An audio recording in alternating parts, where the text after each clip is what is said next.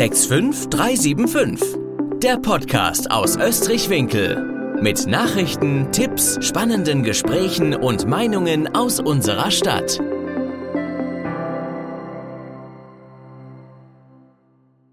Hallo Österreich-Winkel und herzlich willkommen zu einer neuen Ausgabe von 65375, dem Podcast für Österreich-Winkel. Mein Name ist Carsten Sins und mir gegenüber steht Markus Bonsels vom Weingut Bibo Runge. Heute mit einer Premiere, denn das erste Mal befinden wir uns tatsächlich in einem Weinkeller. Wenn es im Hintergrund ein bisschen kluckert, wundert euch also nicht, das sind nicht wir, sondern das ist ein ganz normaler, natürlicher Prozess, der hoffentlich am Ende des Tages dann zu einem guten Tropfen in einer Flasche Wein führt. Wir haben ja auch was auf dem Tisch stehen und lassen es uns hier auch gut gehen. Aber das soll nicht ähm, der Schwerpunkt dieser Ausgabe sein, sondern wir wollen heute ein bisschen mit Markus uns darüber unterhalten, was er denn eigentlich so macht, wie es ihm geht, ähm, als ja, äh, Jungwinzer, wahrscheinlich einer der ältesten Jungwinzer im Rheingau und ähm, wie es denn dazu eigentlich gekommen ist. Uns erwarten, glaube ich, ein paar spannende Minuten und ähm, ich würde direkt aber mal einsteigen. Du hast im Vorgespräch gesagt, du bist quasi heute aus Hannover hier in den Podcast reingeschneit, ähm, seit lange mal wieder draußen gewesen, eine Auslieferungsrunde. Ähm, mich würde einfach mal interessieren, vorab vielleicht, Corona ist ja so das Schlagwort, was uns alle seit den letzten Wochen und Monaten bewegt und äh, umtreibt. Wie geht's euch denn als Weingut jetzt mit Corona? Wie ging es euch die letzten Wochen und Monate und äh, wie erwartet ihr jetzt noch die nächste Zeit? Ja, hallo zusammen, hier ist der Markus. Ja, Corona war, glaube ich, für viele ja eben jetzt, letztes Jahr im März ist schon so lange her jetzt. Jetzt sind wir schon im Mai, irgendwie schon 15 Monate später. War auch für uns erstmal so ein bisschen, wow, erstmal hinsetzen eben, was bedeutet das jetzt? Ähm, wir sind so, macht fast die Hälfte im Export. Und der Export war plötzlich ganz still. Plötzlich war der Handel auch am Anfang ganz still eben. Und irgendwie war das so, so drei, vier Wochen, wo wir sagten, was machen wir jetzt? Haben Keller aufgeräumt und Hecke geschnitten und alles, was nicht alles. Und ein bisschen geschockt auch. Und dann haben meine Frau, also Monika, meine Frau und ich, haben uns dann hingesetzt, was machen wir jetzt damit? Und haben dann schon überlegt, okay, was können wir machen? Gut, Privatkundschaft ist das, was natürlich funktioniert, auf jeden Fall. Also lass uns anbieten, dass wir Online-Tastings machen. Und jetzt sind wir 14 Monate später und haben jetzt bald das 90. Online-Tasting gemacht. Ja, ähm, und, deshalb, und, und das hat super funktioniert äh, und hat dazu geführt, dass wir, wirklich, also und das eher völlig unerwartet auch für uns, muss ich zugeben, im letzten Jahr das beste Jahr ever hatten, was in diesem Jahr auch sehr gut aussieht. Und ich weiß, wenn ich das so sage, dass das vermutlich bei vielen Kollegen nicht der Fall ist. Ja, trotzdem könnte es besser laufen. Also ich glaube, ohne Corona wäre es uns besser gegangen, glaube ich, immer noch, trotzdem. Ja weil Corona uns auch richtig getroffen hat, eben sowohl im Export und immer noch dieses Jahr. Äh, es fühlt sich immer noch so an, dass man nicht so genau weiß, wie das jetzt so weitergeht. Ja, also Privatkundschaft läuft weiterhin sehr gut, Export ist auch wieder gekommen, äh, Handel sucht sich, glaube ich, teilweise und teilweise hat es gefunden, aber Gastro, ich hoffe, das funktioniert wieder, wir haben die ersten Bestellungen jetzt wieder bekommen, aber äh, in der Kombination eben fühlt es sich diesmal so wirklich so an, hoffentlich kommt das alles so wieder, wie es vorher war. Das sind ja zumindest aus eurer Sicht positive Nachrichten. Das freut uns natürlich auch. Ähm, du hast gerade dieses Stichwort Online-Tasting äh, angesprochen. Das ist ja was, was auch im Endeffekt von auf der grünen Wiese, grünen Wiese von 0 auf 100 entstanden ist. Das hat es ja vor, vor Corona so in dieser Form eigentlich fast, wenn überhaupt, gar nicht gegeben. Jetzt ist das ja fast schon etabliertes Format. Glaubst du, äh, wenn wir noch mal sechs oder zwölf Monate weitergehen, davon wird was hängen bleiben? Oder ist es dir dann doch am Ende des Tages irgendwann wieder lieber, dass du tatsächlich mit den Leuten im Keller stehst oder wird davon schon was hängen bleiben? Also ich, ich freue mich schon riesig wieder auf die, auf die echten Tastings. Das, was wir hier sehen, hier, wir sind auf einem großen Eichentisch hier mitten im Keller, da mache ich normalerweise die Tastings. Also hier, hier treffen wir uns oder im Revoluzzer Gartenhaus, hier westlich von Hallgarten, da sind normalerweise, und da freue ich mich eh schon drauf. Wenn das erste wieder, wieder richtig dürfen, macht es total Spaß. Ähm, aber bei den Online-Tastings eben, ich glaube, da wird einiges von überbehalten. Und zwar eher auf der Firmenseite. Also die Hälfte der Tastings, würde ich sagen, waren eben nicht von uns organisiert, also nicht von uns als Weingut, sondern wir haben es entweder gemacht mit Gastronomen oder mit anderen Händlern. Oder, und das wird stärker und stärker und ist, ist immer noch da, dass Firmen auf uns zugetreten sind, die uns halt als Kunden kannten, als Privatkunden kannten und sagten, könnt ihr ein Tasting machen mit meinem Team? Und wir haben dann eben in Gesamtdeutschland, sogar international, haben wir ein Team über zehn Zeitzonen gemacht. Also wir haben wirklich ganz verrückte Dinge gemacht und das ist halt super angekommen. Ja. Das Feedback zu unseren Online-Tastings weil dann am Ende jeder irgendwas sagt, muss man, ist halt einfach so eben, ist super, einfach exzellent. Ja. Und deshalb glaube ich, wird das hängen bleiben, aber eher auf der Seite der, der, der Firmen, die dann vielleicht eine Veranstaltung von dem Außendienstbetrieb machen oder sowas, der eben zwischen Garmisch und Kiel sitzt. Und das ist natürlich, die Menschen alle zusammenzubekommen, wäre total schwierig und teuer. So schickt man ein paar Flaschen durch die Gegend eben und hat einen total spaßigen Abend, ja, ganz sicher. Und wenn die Menschen in Garmisch und Kiel den guten Rheingauer Wein am Ende des Tages so noch etwas häufiger trinken, dann ist das ja auf jeden Fall eine Hilft positive total. Geschichte. machen auch eine, vielleicht muss man auch sagen, es ist nicht nur jetzt, also wir, wir machen sehr viel mit Video, wir zeigen Videos als auch, als auch Fotos. Und ich gehe auch mit denen die Runde in den Keller, also wirklich im Keller zeige ich auch wirklich unseren, wie, wie der Wein gärt. Und da kommt eine Menge rüber über Hallgachten, ja. über Hallgachten, über den Rheingau, was das hier ist, was für eine Landschaft das ist, ja, mit tollen Drohnenbildern, die richtig toll aussehen. Einfach so Bilder, die, die Lust machen, hier hinzukommen. Ja. Ich glaube, das ist schon, dass wir einiges dafür getan haben, dass wir ganz viel mehr Touristen bekommen, weil da ganz viele sagten, boah, das ist ja super, toll, wie das da aussieht und so, weil man einfach schöne emotionale Bilder rübergebracht hat. Das werden wir dann in wenigen Monaten sehen, sehen. ne? wer wir tatsächlich sehen. äh, angebissen hat. Ja. Ähm, ich habe in der Einleitung ja gesagt, wahrscheinlich einer der, ohne dir zu nahe treten zu wollen, ältesten äh, Jungwinzer im Rheingau. Du hast ja einen ganz spannenden äh, Lebens, ja, Lebenswandel, hätte ich fast gesagt, Lebenslauf auf jeden Fall, den du vorzuweisen hast. Und du bist da jetzt nicht in den Beruf eingestiegen, irgendwann nach Ausbildung, Studium. Und äh, da war ja nicht vorgezeichnet, dass du Winzer wirst. Führ uns doch einfach mal äh, in Anführungszeichen so durch deine Vita und wie kam es denn dazu, dass du 2017 gesagt hast, so, ich will jetzt hier Winzer im Rheingau werden? Ich glaube, man muss wirklich verstehen, wo ich herkomme. Also ich komme aus einem Dorf, dorfliche Umgebung. Ich habe als Kind so die typischen Sachen auf dem Dorf in, in, in, am Niederrhein, in der Nähe von Mönchengladbach, also fußballtechnisch, VfL-Fan, Borussia Mönchengladbach. Also nicht Mainz, nicht was anderes und nicht Frankfurt. Knapp den Europapokal verpasst. Ja, genau, leider. Europapokal verpasst. Dafür haben wir einen besseren Trainer bekommen, also hoffen wir mal, dass das funktioniert. Ähm, ja, und was, was ich doch dem so erlebt habe, war so Landwirtschaft. So, was ich was Heu machen, Kartoffelpflanzen und sowas, ja, Kartoffel ausmachen und sowas. Das war so, ein, da hat man sich Geld mit verdient. Ich erkläre erklär auch gleich, warum das so wichtig ist. Also deshalb, und dann, dann habe ich eben dann irgendwie mein Abi gemacht, habe dann studiert, Chemieingenieur habe ich gemacht eben und war dann äh, sehr, sehr lange bei Johnson Johnson, was heute jeder kennt. Damals kannte das keiner. Und habe dann bei der, war bei der Penaten GmbH, ist die Gesellschaft, die Penaten Creme produziert, BB-Creme und sowas macht. Ja, das habe ich eine Zeit lang gemacht und bin dann in den Personalbereich gewechselt innerhalb des Konzerns. Ja, und war dann noch bei anderen größeren Firmen. Und dann so vor ja, jetzt sechs Jahren ist jetzt schon fast her, eben habe ich dann gesagt, okay, war es das jetzt? Also wirst du weiterhin so, so sowas machen, eben in einem großen Konzern arbeiten? Oder eben machst du nochmal ganz was Neues? Und damals haben wir in Trier gelebt, ja, haben ganz viele Winzer kennengelernt, die um uns herum waren ähm, und haben mit vielen tollen Menschen gesprochen, die Wein sind. Und einer sagte davon, einer von den Winzern sagte, weißt du, was das Tolle an dem Winzerjob ist? Du musst dich eigentlich um alles kümmern. Und ich sage, erklär nochmal, ja, weil einfach du musst dich darum kümmern, dass, dass wir Reben pflanzen, dass die aufwachsen, das musst du es abernten irgendwann mal, da musst du in den Keller bringen, einen tollen Wein draus machen und verkaufen musst du den dann auch noch. Und dieses Ganzheitliche fand ich so für mich total, also da klickt es so ein bisschen bei mir. Und natürlich das Interesse an Wein war vorher schon da, das Interesse an, an Spitzenqualität war schon da, einfach um was Tolles zu machen, ja. Und dann war dann irgendwann der Punkt, wo ich sagte, ja, ich kann mir das total vorstellen. Wir haben dann lange mit meiner Frau auch gesagt, gemeinsam ist eine Lebensentscheidung, ja. Wir haben dann beide wirklich gesagt, wir machen das. Wir gehen das Risiko und ich gehe nochmal richtig studieren. Also ich mache nochmal einen Master für Weinbau und Önologie. Und das ist natürlich ein Riesenschritt. Und man darf nicht vergessen, mein Vater war Straßenwärter. Also ich habe so, ich bin jetzt nicht aufgewachsen so mit goldenem Löffel oder so, sondern eher eben, mein, mein Vater hat das, das mir damals sagte, Papa, ich höre jetzt da auf und werde wieder studieren gehen eben, hat er mich, glaube ich, angeguckt und dachte, der hat sie nicht mehr alle irgendwie, also so, so tendenziell. Das war auch, hatte ich auch erwartet. Aber für ihn war es, glaube ich, er hat gesagt, okay, du machst es schon. Wie bisher auch, du machst das schon. Ja. Und ähm, er ist dann vor ein paar Jahren leider verstorben, er hat also nicht mehr erlebt, wie wir das Weingut hier hatten, aber also ihm zum Gedenken ist das, glaube ich, eine, so eine ganz große Sache auch für ihn einfach, weil das hat dann, dann hat man es eben vielleicht geschafft, noch was völlig Neues zu machen. Ja, und dann habe ich eben studiert, hab dann, war dann in Frankreich, wir sind in Montpellier, Bordeaux, und dann hier in Geisenheim. Ähm, und wir haben dann gesucht, wo könnten wir uns engagieren. Also das von Weingut besitzen war gar nicht so das Ziel, sondern eher, wo kann man sich engagieren, wo kann man das Wissen, was man jetzt aufgebaut hat, machen. Ich habe tolle Praktika gemacht bei Winzern auch hier im Rheingau.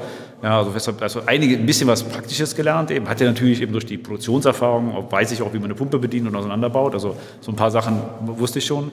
Äh, und habe dann einfach gesagt, okay, ich suche jetzt irgendwie was, eben was, was, was, was zu mir passt und vielleicht finden wir ja irgendwas. Das darf nicht so teuer sein und so. Also was, was müssen wir irgendwas finden, was so machbar ist. Und Rheingau war von all den Regionen, die wir so kannten, immer ganz, ganz weit oben. Warum möchte der Rheingauer jetzt Der, natürlich wissen? ja, genau. Warum? Also es hat erstmal so von außen betrachtet eben einmal die Straußwirtschaftskultur. Das ist wirklich toll. Das ist zum Beispiel an der Mosel nicht. Ja, das ist wirklich unterschiedlich. Man kann sich irgendwo hinsetzen und einfach so dazusetzen und mit Leuten quatschen. Um es so platt zu sagen. Durften wir zwar gerade nicht für ein Jahr, aber das kommt ja wieder. Ja? Also das fand ich schon besonders, einfach so eine Kultur, einfach wo du dich hinsetzen kannst, was essen, netten Wein trinken ja, und Spaß haben. Das ist ganz wichtig, dass dieses Zusammenkommen, auch das Ankommen, fühlte so eben, wird vermutlich hier einfacher sein als in anderen Regionen. Und der zweite Teil war natürlich, wenn man was anderes gemacht hat, also ich habe in Düsseldorf gelebt eben und dann in Trier, war uns auch wichtig, wenn wir, wenn wir in, in der Weinregion, es ist ja meistens sehr ländlich, aber ich sollte die Möglichkeit haben, dass man eventuell nach Wiesbaden oder Mainz oder Frankfurt kann, also eine größere Stadt. In der Realität nutzt man das ja viel, viel weniger dann, als, es dann ist. Aber das war, das war halt total wichtig, dass man das in der Nähe hatte, um sich das schön zu reden oder den Flughafen oder sowas, weiß nicht so. Und das muss ich heute sagen, es ist eigentlich egal, aber wir fühlen uns jetzt hier, wir sind jetzt vier Jahre hier im Rheingau und es ist so. Es ist einfach eine geile Region. Also anders kann ich das gar nicht sagen. Ja, es ist super schön, man hat den Rhein eben, man hat Berge in der Nähe eben, hat, wenn man will, kann man sogar im Winter hochlaufen in den Schnee. Also das hatte ich vorher nicht am Mediarhein. Ja. Und, und man kann tollen Wein machen. Ja. Wir haben super Winzer hier eben also im Rheingau. Deswegen, das ist, ein, ist eine ganz tolle Gegend. Und wenn es mal wirklich so sein sollte, könnte ich auch nach Wiesbaden fahren, was man am Ende gar nicht so oft macht, muss, man, muss ich ehrlicherweise, ehrlicherweise sagen. Der Wiesbadener kommt ja auch lieber gerne in den Rheingau als Korrekt. umgekehrt. Ja. Wir haben mehr Kunden aus Wiesbaden, als ich dahin fahre, eindeutig. Ja. Und ähm, ja, wie kam es jetzt konkret dazu, äh, dass du hier in das Weingut Bibo Runge, äh, man merkt ja auch, der Name trägt jetzt nicht den Namen Bonsals oder Eichner von deiner Frau, äh, sondern ähm, da gibt es ja eine Vorgeschichte mit Sicherheit. Also wie, wie äh, habt ihr da den, den Zugang geschafft? Wie, äh, welche Geschichte steckt denn da dahinter? Ja. Also wir haben äh, schon gesucht, einfach wo könnte man es engagieren. Das war das Thema. Jetzt weniger jetzt wie ein Weingut besitzen und eher engagieren. Und, man, und dann, wir fanden einfach nichts. Wir fanden nichts, was, was bezahlbar ist. Eben, wir fanden nichts, wo wir sagen können, das können wir machen. Und dann meint meine Frau, warum schreibst du deine Masterarbeit nicht über das Thema, wie man an Weingüter kommt oder welche Menschen überhaupt Weingüter kaufen? Da habe ich darüber nachgedacht, habe mit meinem Prof gesprochen hier Geist, er meinte, ja, können Sie machen, super Idee, Ihnen traue ich das zu, das machen Sie das mal. Und dann habe ich dann wirklich mit Menschen gesprochen, die Weingüter gekauft oder verkauft haben. Und einer davon, der sich darum küm kümmerte, sowas zu machen, ist Walter Bibo, also der Namensgeber des Weingutes.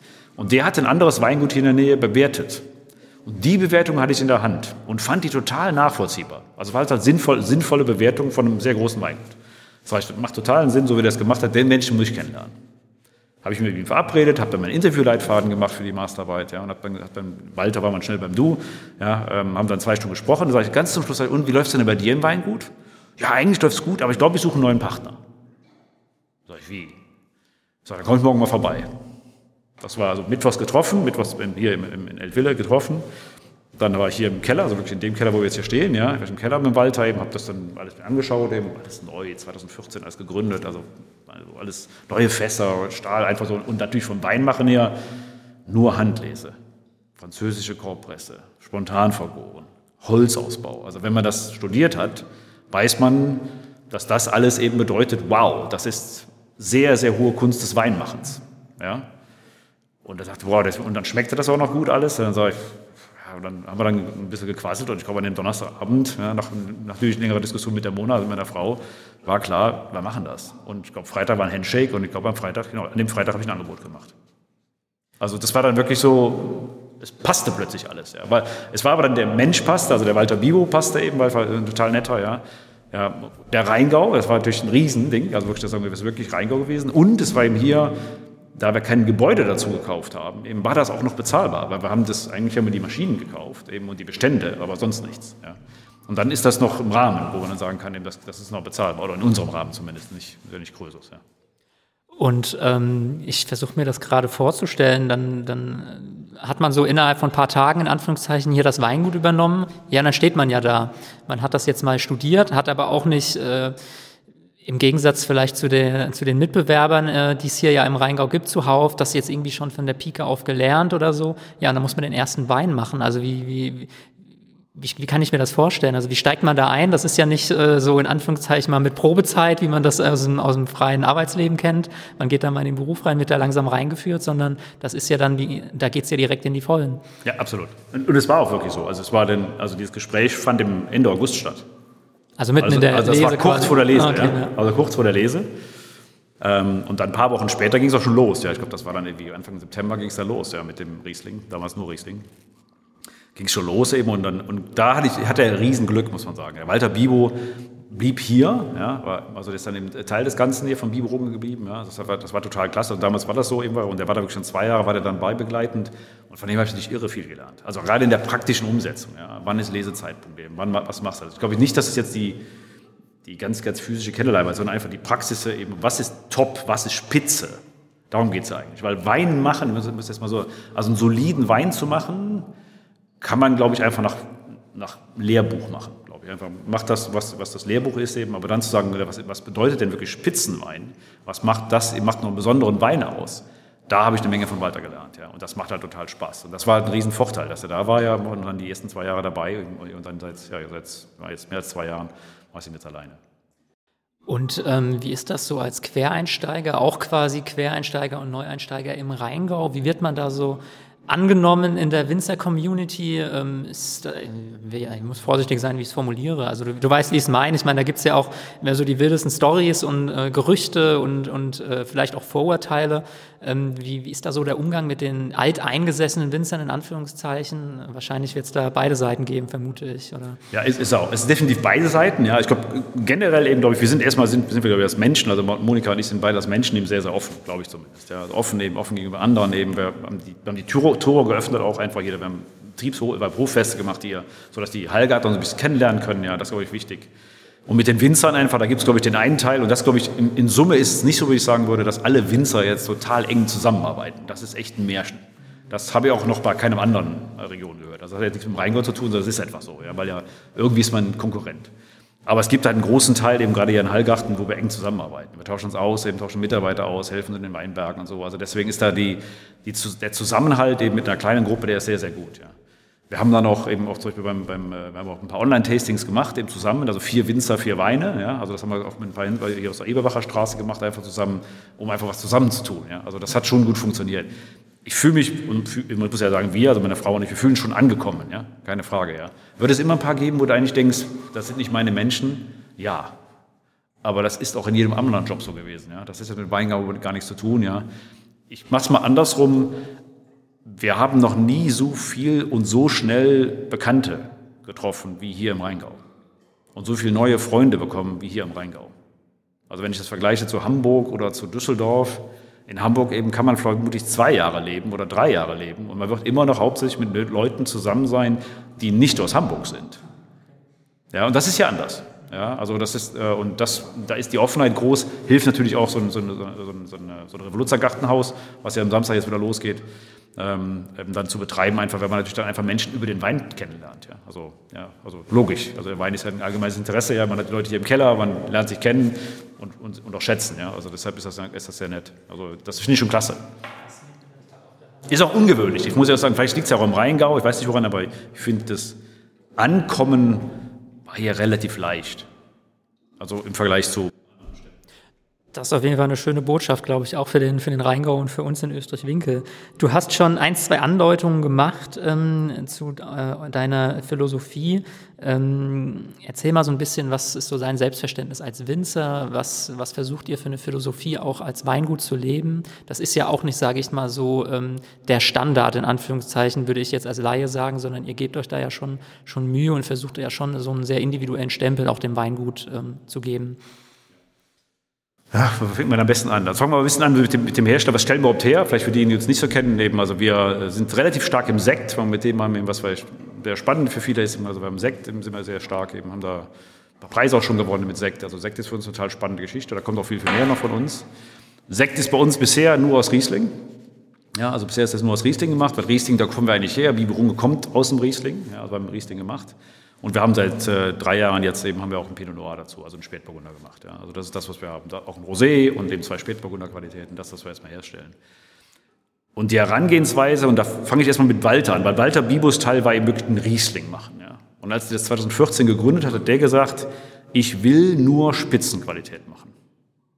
Und dann hält das erstmal so ein bisschen an. Was das bedeutet hat damals für, für ihn, und das habe ich komplett übernommen, hat geheißen, immer Handlese, also alles wird von Hand gelesen, grundsätzlich. Und dann hier ins Weingut gebracht, dann meischen wir es an. Für die Spezialisten unter uns 18 Stunden Maischestandzeit ist das, was wir normalerweise machen, mindestens. Bis zu zwei Tage machen wir Maischestandzeit, also sehr, sehr lange Maischestandzeit. Dann pressen wir mit einer französischen Korbpresse, wie man das schon vor 200, 300, 400 Jahren gemacht hat. Allerdings heute ein bisschen moderner mit Edelstahl. Genau. Naja, stand eben davor, genau. Also das ist aber das, was in Kloster Eberbach steht in Holz, in groß, habe ich oben in Edelstahl und Computer gesteuert. Ja, so funktioniert. Und dann gehen wir, gehen wir nach, äh, setzen wir, lassen wir uns einen Tag absetzen und dann geht es ab ins Holzfäss. Ja, und wir bauen dann bis auf einen Riesling alle Rieslinge in großen Holzfässern aus. Doppelstück, Stück und Halbstückfässer. Ja, und das ist der eine Teil. Und in den letzten drei, vier Jahren haben wir einiges verändert. Wir, sind, wir haben komplett all unsere Weinberge inzwischen hier in Hallgarten. Ja, also vorher war das so ein bisschen verteilt. Jetzt inzwischen sind wir nur in Hallgarten, haben alle Hallgartner Lagen. Ja, also Würzgarten, Händelberg, äh, der, die Schönhell, der Frühherrnberg. Ja, also die ganzen Lagen haben wir hier eben. Wir sind jetzt bei fünf Hektar, also noch nicht so groß, ja, also eigentlich ein überschaubarer Betrieb. Kann aber jetzt vielleicht durch einige Dinge, die ich ja gerade so sehe, vielleicht ein bisschen größer werden. Also so ein paar Sachen laufen sehr, sehr gut. Ja. Ähm, das muss man dann sehen. Heute definiert für mich jetzt eben so, eine, so, ein Betrieb eben ist ja nicht nur eine Hektarzahl, weil die Hektarzahl ist die eine Bereich eben. Also wir haben nur Ortsweine, das ist das eine, ja. Eben wir verlangen auch vielleicht für den Rheingauer jetzt eben sind wir bei 10 Euro, 9,50 Euro geht bei uns los. Ja. Das ist für viele Rheingauer jetzt eigentlich total hoch, aber liegt natürlich an dem Qualitätsanspruch, den wir haben. Ja. Das muss man in irgendeiner Weise muss man, muss man das rechnen. Ja. Das ist der eine Teil, deshalb Wein herstellen ist für uns immer orientiert, auch beim Rotwein. Der kommt natürlich ins Barrique, ja, und der natürlich ins französische Barrique einfach, das muss einfach toll werden. Ja, das ist der Anspruch einfach ein hoher. Ja, und das, das, was wir machen wollen. Und beim Sekt ist es genau dasselbe. Ja, natürlich ist das nur traditionelle Flaschengärung, kein Sekko. Ja, also das, da haben wir, das, das wollen wir einfach, dass es richtig gut wird. Ja. Und dann, was, was uns dann so ein bisschen vielleicht berühmt gemacht hat, das hast du eben auch schon mal kurz erwähnt, eben so diese, die, wir haben dann den, unseren Weinen Namen gegeben. Ja, aber Namen, die was mit dem Ort hier zu tun haben. Also, oder mit irgendwas, was wir da gemacht haben, besonders. Also, unser bester Wein heißt Revoluzzer. Ja, das ist unser großes Gewächs aus der Hallgartner Jungfer. Ähm, und der Revoluzzer geht zurück auf Adam von Itzstein. Der hier in Hallgarten hat er vor 180 Jahren den Hallgarter Kreis zusammengerufen. Und das war so ein Mensch, der politisch, ist ja interessant jetzt auch hier, der politisch sehr interessiert war. Der hat Menschen zusammengerufen und hat gesagt, wie können wir mehr Freiheit, Pressefreiheit, Meinungsfreiheit, Versammlungsfreiheit haben hier in Deutschland. Zu einem Zeitpunkt, wo es das einfach noch nicht gab. Und wo gemerkt, er war Aristokrat, der hieß Adam von Itzstein. Der war relativ reich, ja, im Vergleich zu den anderen. Ja, der hat 15 Prozent seines Einkommens und der war, war, Jurist, war Beamter, ja, also hat er, hat er für, für Porto ausgegeben. Also richtig viel Geld hat er für Netzwerken, wenn man das heute nennen, ausgegeben. Und er hat Menschen zusammengerufen und hat hier in Hallgarten mit die, die, die, die Frankfurter Paulskirche vorbereitet, 1848.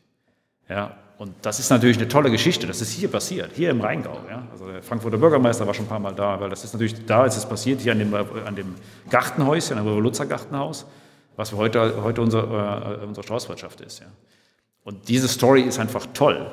Und die ist, wenn ich sie vorher gekannt hätte, hätte ich sie gerne früher gewusst, ehrlich gesagt, weil es ist jetzt wirklich fast nicht zu unterschätzen, was das bedeutet. Da hat jemand, der es nicht musste, seinen Mund aufgemacht.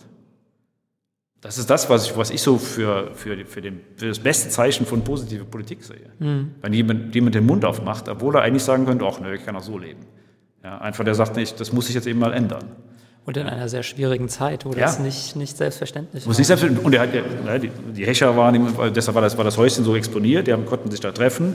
Und wenn da jemand kommt, konnten sie auch schnell fliehen. Ja? Also das war schon sehr gut organisiert, warum das da oben in diesem, mitten in den Weinbergen war. Ja, ja ich glaube eh, also gerade dieser Name Adam von Itzstein ist für mich persönliche Meinung auch in Hallgarten fast noch zu unterschätzt. Also da kann man mehr draus machen. Also sowohl der historische Hintergrund und auch ähm, ganz klar Tourist, also mit touristischen Aspekten kann man da äh, denken, also da ist Potenzial einfach drin. Also schön, dass ihr das nutzt, ja. Ähm, aber Revoluzzer, ich schaue auch gerade drauf auf das Fass. Ähm, ihr habt noch weitere schöne Namen wie den Deserteur, ähm, ja, helft mir gerade. Provokateur. Den Provokateur. Ähm, wie kommt ihr auf diese Namen? Wie entstehen die? Also, ähm, da, also, also manchmal ist es, ist es, also wir haben den Provokateur, das ist ein Riesling-Sekt in rosa, muss ich jetzt nennen, ich bin letztens aufgewärmt, ich darf nicht rosa Riesling-Sekt, ich sage Riesling-Sekt in rosa. Warum ist, was ist das Besondere daran? Beim ersten Mal so hergestellt, wie unser Riesling hergestellt werden, handgelesen, im Holz ausgebaut. Und dann haben wir den in die Flasche gestopft, ja, also zur Zweitvergärung, Hefe drauf, Zucker drauf, machen wir so ganz schnell eben. Und dann ganz zum Schluss kommt der Dosage. Ja, also schüttel ab und dann kommt eine Dosage ganz oben drauf. Und da war meine Idee vor jetzt schon drei Jahren, habe ich gesagt, ich möchte da einen Schuss Rotwein drauf geben. Als ich das sagte damals eben beim Sekthaus, die guckte mich an und sagte, bescheuerte Idee, das hat doch keiner gemacht. Das ist das verboten, glaube ich. Das darfst du gar nicht. Sag ich, doch, doch, doch. Ich habe mich informiert, ich darf das auf jeden Fall. Ja, und, dann, und Walter Bieber auch. Herr Walter, ja, weiß ich gar nicht, was soll unser Name? Bist du sicher? Weil das weiß ich, ob das was soll und so. Also er so, er so. Dann, jeder hat dann gesagt, nee, mach das lieber nicht. Gut, jetzt habe ich in Frankreich studiert. Und in Frankreich ist die Methode Champenoise, und wenn ich dort Rosé-Champagner herstelle, genau das. Nämlich meistens ist es ein Schuss, ein Schuss Rotwein in den weißen, in den weißen Wein. Also deshalb habe ich das davon, wenn man so will, geklaut aus der Champagne. Ja, so ein Rosé-Champagner kostet 40 Euro. Und dann haben wir lange rumgetestet, also gemeinsam, so, was kriegt er eigentlich rein, was muss da eigentlich rein, damit es gut wird, ja. Und irgendwann so nach die 20., 21. Probe war es dann richtig gut. Und heute ist das unser meistverkauftes Produkt. Das ist wirklich schon verrückt, ja. Und heißt Provokateur einfach, weil man das ja eigentlich nicht tut. Ich muss die Flasche vielleicht einmal so beschreiben. Die hat eine rosa Kappe und steht Provokateur sehr prägnant drauf. Also die hat auch eine klare Nachricht. Ja. Wir setzen dann später in den diversen Online-Medien ein Bild davon ähm, und einen Produkthinweis mit drunter. Dann kann man sich ein Bild davon machen. Ja. Und beim Deserteur ist es vielleicht andersrum sogar. Beim Deserteur, da war der Name, glaube ich, das, was, weil den, den hatten wir irgendwann, äh, wir haben so einen Namens, Namenswettbewerb gemacht, so für Namen. Und dann kam Deserteur sogar einmal, sagte irgendjemand Deserteur. Und dann sage ich, Deserteur, was soll das für ein Wein sein? Vor was soll der denn geflohen sein? Das macht doch keinen Sinn. Deserteur für einen Wein. Das muss ja, für, das muss ja abgehauen sein. Ja. Vor was denn? Ja, so vom Mulder-Toga oder was? Also war mir nicht klar. Ne? Und dann war irgendwann, kam, kam ein englischer Importeur, sagte zu mir, Markus, könntest du nicht einen alkoholfreien Wein machen? Und ich so, habe eigentlich keine Ahnung von. Also, ja, ich kann mich da mal schlau machen, wie man das so macht und sowas. Glücklicherweise haben wir ja ein paar, paar ganz gute hier im Rheingold, die das machen. Da habe ich, hab ich dann viele Fragen gestellt und dadurch, okay, dann, dann habe ich dann angefangen, im November einen zu machen. Ja, also, und der Name war klar, Deserteur. Der ist vom Alkohol geflohen. Ja. So. Jetzt haben wir ihn gemacht. Heute war ich damit so im ARD-Buffet, was Wahnsinn. Also der Deserteur war, war heute im, im Fernsehen, ist nicht, der, nicht die Flasche besonders, er wurde doch erwähnt und ist halt jetzt total super besprochen. Und wir haben bestimmt einen sehr, sehr guten gemacht. Einige sagen, es ist vielleicht der beste alkoholfreie Wein, das weiß ich aber nicht, da halte ich mich ein bisschen zurück. So hat es verkauft sich gerade wie das typische geschnittene Brot. Und das hätte ich jetzt nicht gedacht, dass man so schnell etwas so bekannt werden kann, lassen kann wie der Deserteur. Würdest du auch sagen, dass das grundsätzlich ein, ein, Markt ist, der im Kommen ist? Also diese Geschichte äh, alkoholfrei, also alkoholfreier Sekt, alkoholfreier Wein?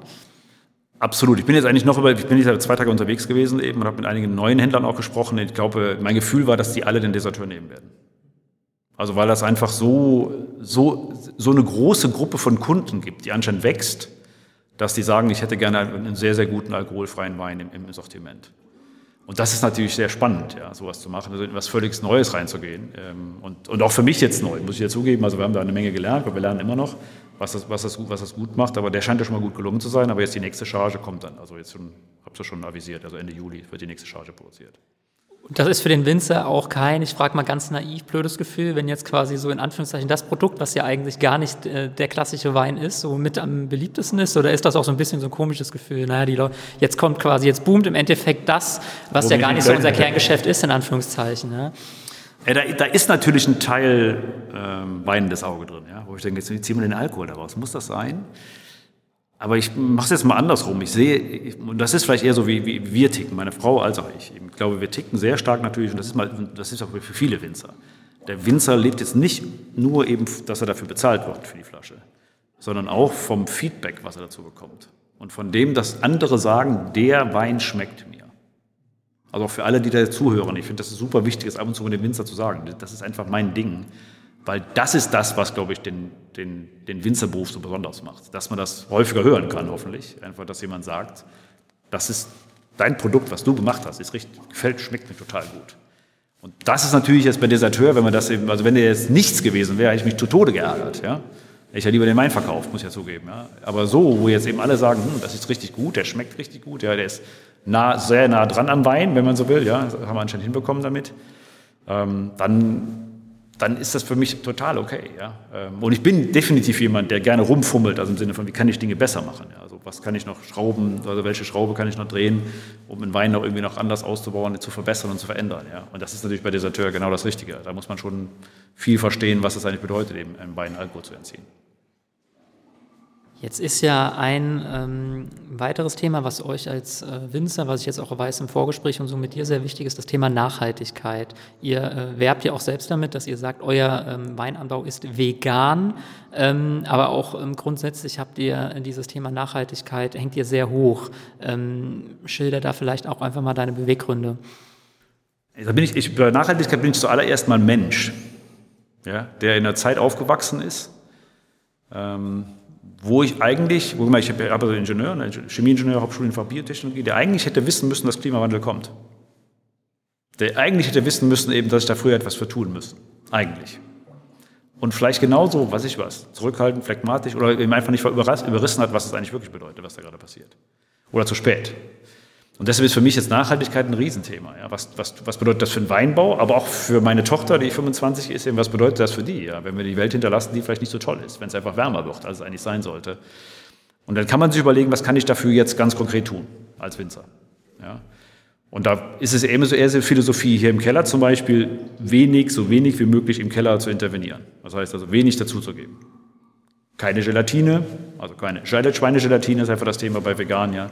Hat glücklicherweise Walter schon immer so gemacht. Also musste ich gar nicht einführen, war schon immer so. Bei Rotwein muss man das eh nicht, eh nicht unbedingt, ja. Aber was muss ich, auf was kann ich alles noch verzichten im Keller, ist mein großes Thema. Ja. Wir arbeiten herbizidfrei draußen, draußen im Weinberg eben. Wir lassen uns gerade zertifizieren bei Fair and Green, also sind jetzt kurz davor eben. Also das ist so eine Nachhaltigkeitsgruppe einfach die, von Winzern, ja, die sich darum kümmert eben, dass wir nachhaltig wirklich produzieren. Da geht es auch um das Flaschengewicht, da geht es auch um ganz andere Themen. Also wie verschickst, du deine Kartons eben, wie viel, wie viel Öl verbrauchst du oder wie viel Strom verbrauchst du pro Jahr. Also auch also ganz holistischer Ansatz auf das Ganze. Und das ist mir einfach super wichtig. Aber ich glaube, da bin ich eher vor allem erstmal Mensch, weil ich einfach glaube, ich kann meinen Beitrag dazu leisten für den, mit dem Wein, den ich hier mache, ja, und jeder soll seinen Beitrag dazu leisten für das Thema, ja, weil es einfach ein, ein wichtiges für uns alle ist, ja, und vor allem für die Generation nach mir. Also also wenn es jetzt noch ein paar Grad wärmer wird, würde ich im Zweifel das irgendwann vielleicht nicht mehr erleben. Aber wenn es vielleicht mal drei Grad wärmer ist als 1990, haben wir ein Riesenproblem. Und zwar vielleicht auch schon früher, wissen es ja nicht so genau. Das Deswegen ist das wichtig. Ja. Das wäre tatsächlich die Anschlussfrage auch. Wo siehst du tatsächlich dann auch konkret bezogen auf den Klimawandel die Herausforderung für den Weinbau? Es gibt ja immer so die, diese Horrorstories, der Wein wandert weg, äh, in, äh, je nachdem, wie sich auch der Klimawandel entwickelt. Also der Weinbau heute wird ja auch ein anderer sein als mutmaßlich in 10, 20 oder 30 Jahren. Das ist ja wahrscheinlich jetzt auch schon absehbar. Da muss man jetzt irgendwie kein Experte sein oder den Blick in die Glaskugel haben. Also wo, wo siehst du da auch die Entwicklung und vor allem die Herausforderungen? Ja, ich, also ich durfte das glücklicherweise beim letzten Studium, also dem Masterstudiengang in Montpellier, eben hatten wir einen Professor dabei, der hat das Paris Agreement mit, mit verhandelt. Ja, also wirklich jemand, der dabei war, eben um, dann, um das, was wir, was wir jetzt ja, wo wir jetzt ja hinstreben, 2050. Und habe deshalb sehr, sehr viel während des Studiums über Klimawandel gehört. Wirklich, was bedeutet das für, den, für, den, für, für uns? So, jetzt nehmen wir mal, ich gehe mal erstmal in den Rheingau. Ja, Im Rheingau, also da reden ja einige von, ja, der, der, Riesling wird bald nicht mehr so schmecken, wie er schmeckt. Ich glaube, im Rheingau, ja, wir haben vielleicht irgendwie an bestimmten Teilen, eher westlich, so in Richtung Rüdesheim und in Lorsch und sowas, da haben wir eher ein Thema mit Wasser, weil wir zu wenig Wasser haben. Zurzeit fühlt sich das ja draußen nicht so an, keine Frage. Aber, aber generell haben wir da eher, eher, ein, eher ein Thema mit Wasser auf jeden Fall, wo wir einfach zu wenig Wasser haben. Und vielleicht haben wir das auch in einer anderen Region. Vielleicht auch irgendwann in Hallgarten hier oben, dass wir zu wenig Wasser haben. Ja, da wird man eine Lösung finden, vielleicht, weil aber auch nicht. Ich persönlich sage dann, ich möchte die alten Weinberger halten, weil ich glaube, dass die mit den tiefen Wurzeln mir genug Wasser nach oben ziehen. Also wenn es geht, Weinberger halten, nachpflanzen, was ich sogar jetzt diese Woche noch mache. Nochmal ein paar Nachpflanzungen. Ja, also äh, alten Weinberger halten, wenn es irgendwie funktioniert. Also man kann einiges dafür tun. Das Risiko, glaube ich, dass wir irgendwann keinen Wein mehr machen im Rheingau, sehe ich nicht. Auf, warum? Vielleicht werden wir ein paar andere Rebsorten anpflanzen. Vielleicht kommt irgendwann Merlot hier hin. Ja. Für den Spätburgunder, wenn wir die letzten drei Jahre sich mal anschauen, war das alles tolle Spätburgunderweine. Ja. 18, 19, 20, das war alles toll. Also die Qualität, die da aus dem Weinberg kam, war richtig klasse, weil es einfach ein bisschen wärmer war, um es platt gesprochen. Ja. Und so für den Riesling, da muss man jetzt um die Säure kämpfen, man muss etwas früher lesen, man kann auch einiges im Weinberg tun, ja, was, was auch schon passiert.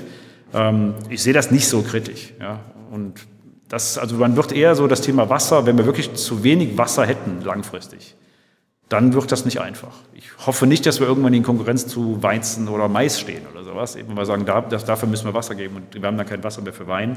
Ich weiß es aber einfach nicht. Ja, ich kann nur den, den, Anteil tun, dass ich sage, ich möchte jetzt schon darauf, darauf agieren, eben mit, zum Beispiel mit Erhalt alter Weinberge, dass, wir, dass die eben einfach auf Dauer einfach noch weiter tollen Wein machen. Und würdest du sagen, also mit dieser Einstellung, die ja ehrenwert ist, also auch persönliche Meinung, aber würdest du sagen, du bist da im Moment eher so der, der Solist oder ist da schon auch so ein, so ein Sinneswandel in der, in der Winzerbranche, in der Winzerschaft? Vielleicht auch, es gibt ja in den letzten Jahren enormen Generationenwechsel, wenn man so durch den Rheingau schaut ähm, auch mit neuen, sage ich mal, Erkenntnissen aus dem, dem Studium. Ähm, würdest du sagen, da, da entwickelt sich was? Da gibt es so, so, so ein, ja, ich bleibe bei dem Wort Sinneswandel oder äh, fühlst du dich da eher so als Alleingänger in Anführungszeichen? Nein, ich glaube ich glaub schon, dass es, dass es dass es mehr und mehr gibt, auf jeden Fall und viele gibt auch inzwischen im, im Weinbau, eben, die sagen, Glyphosat ist Mist und muss nicht sein. Also machen wir so, einfach mal so Dinge, die man auch wirklich sieht, die man ja leider immer noch sieht. Aber Wahrscheinlich trotzdem, auch auf Konsumentenseite umgekehrt. Genau, auf ne? Konsumentenseite auch, ja, eben äh, vegan, das war für uns am Anfang, war das, ist das einfach so entstanden, weil sie ja nicht, haben ja nicht gesagt, warum wir einen veganen Wein machen, sondern der ist einfach Wein vegan, weil wir auf Gelatine verzichtet haben und haben es dann irgendwann später drauf geschrieben. Das finde ich, sondern es geht eher jetzt noch darum, was kann ich tun, eben wirklich um am Ende des Tages eben so wenig CO2 wie möglich in, in, in, rauszusetzen. Ja? Das ist einfach noch das größere Thema. Und da müssen wir alle lernen. Und das, dann sage ich aber, da bin ich eher so Mensch, weniger Winzer, weil da glaube ich einfach, dass ich das eher so tue, weil ich glaube, wir als Menschen müssen das tun. Wir müssen da was, müssen da was verändern. Ja, und, dafür, und, und, das Richtige tun. Und ich glaube, da gibt es schon genug. Also wenn ich jetzt die Gruppe Fair Green sehe, eben oder andere Bio-Winzer eben oder biodynamische Winzer, die da eine Menge für tun, einfach, dass wir, dass wir dass wir die Umwelt erhalten, muss man einfach so sagen. Ja? Und äh, man darf nicht vergessen, Weinbau, und da bin ich mir vollkommen bewusst, Weinbau ist natürlich immer ein Hochleistungspferd, was wir da reiten. Weil wir holen, weiß nicht, 7000, 5000, 6000 Flaschen eben pro Hektar aus dem Weinberg raus oder vielleicht noch mehr. Also wir dürfen mehr. Deswegen, ähm, und das ist natürlich Hochleistung. Und das ist Monokultur. Ja, da ist auch ein bisschen Grün unten drunter, aber tendenziell ist es natürlich Monokultur. Und deshalb müssen wir uns bewusst sein, ja, was wir da tun. Ja, und ich glaube glaub aber schon, dass das, dass das ein, nicht jetzt von mir ein Mainstream ist, dass der Kunde eben das mehr und mehr verlangt, dass man das tut und dann wird das sich auch automatisch ergeben. Ja, die Initiativen sind, da, sind ja da. Wir würden so langsam mit Blick auf die Uhr auf die Zielgerade einbiegen. Ähm, man hat jetzt in den letzten Minuten auch gehört, bist jemand, der auch über den Tellerrand hinausblickt. Also jetzt nicht nur, was passiert in meinem Keller, und, ähm, sondern auch darüber hinaus. Wo würdest denn du jetzt als äh, Winzer, auch als, äh, ja, als Unternehmer sagen, äh, wo siehst du noch Potenzial, Entwicklungspotenzial auch für Österreich-Winkel und den Rheingau? Also auch gerade vielleicht mit Blick auf den Tourismus. Ähm, du kriegst da ja zwangsläufig durch dein, äh, dein tägliches Doing auch einiges mit. Ähm, was wären so deine Impulse, die du gerne auch mitgeben würdest?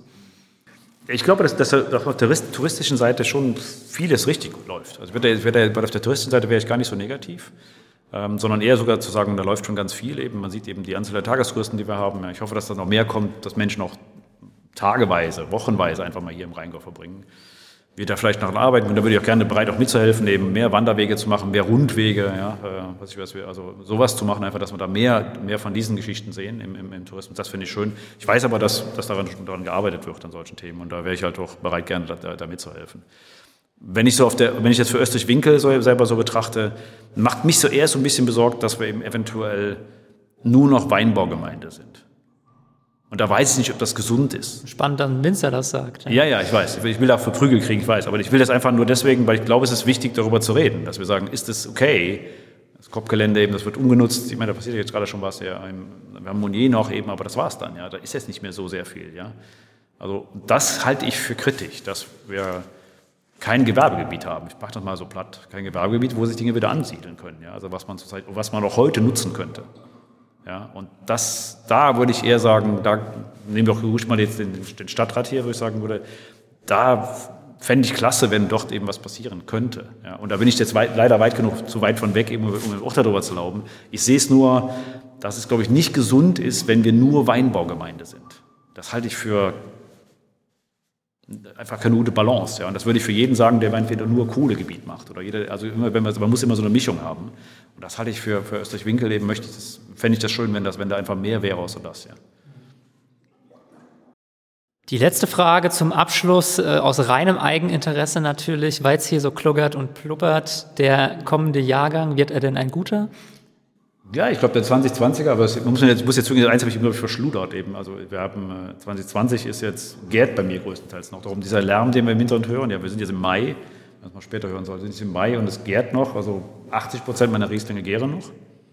Ja, also deshalb kann ich, ich bin ja immer, du sollst den, Tag nicht vom Abend loben.